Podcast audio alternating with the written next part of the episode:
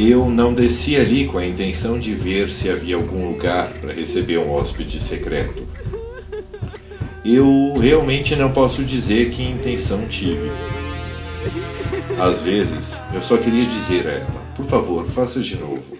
Por favor, deixe o seu cabelo cair para frente para poder jogá-lo para trás.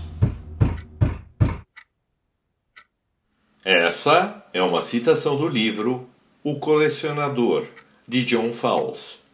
Citações da literatura inglesa lidas por Cláudio Bruno.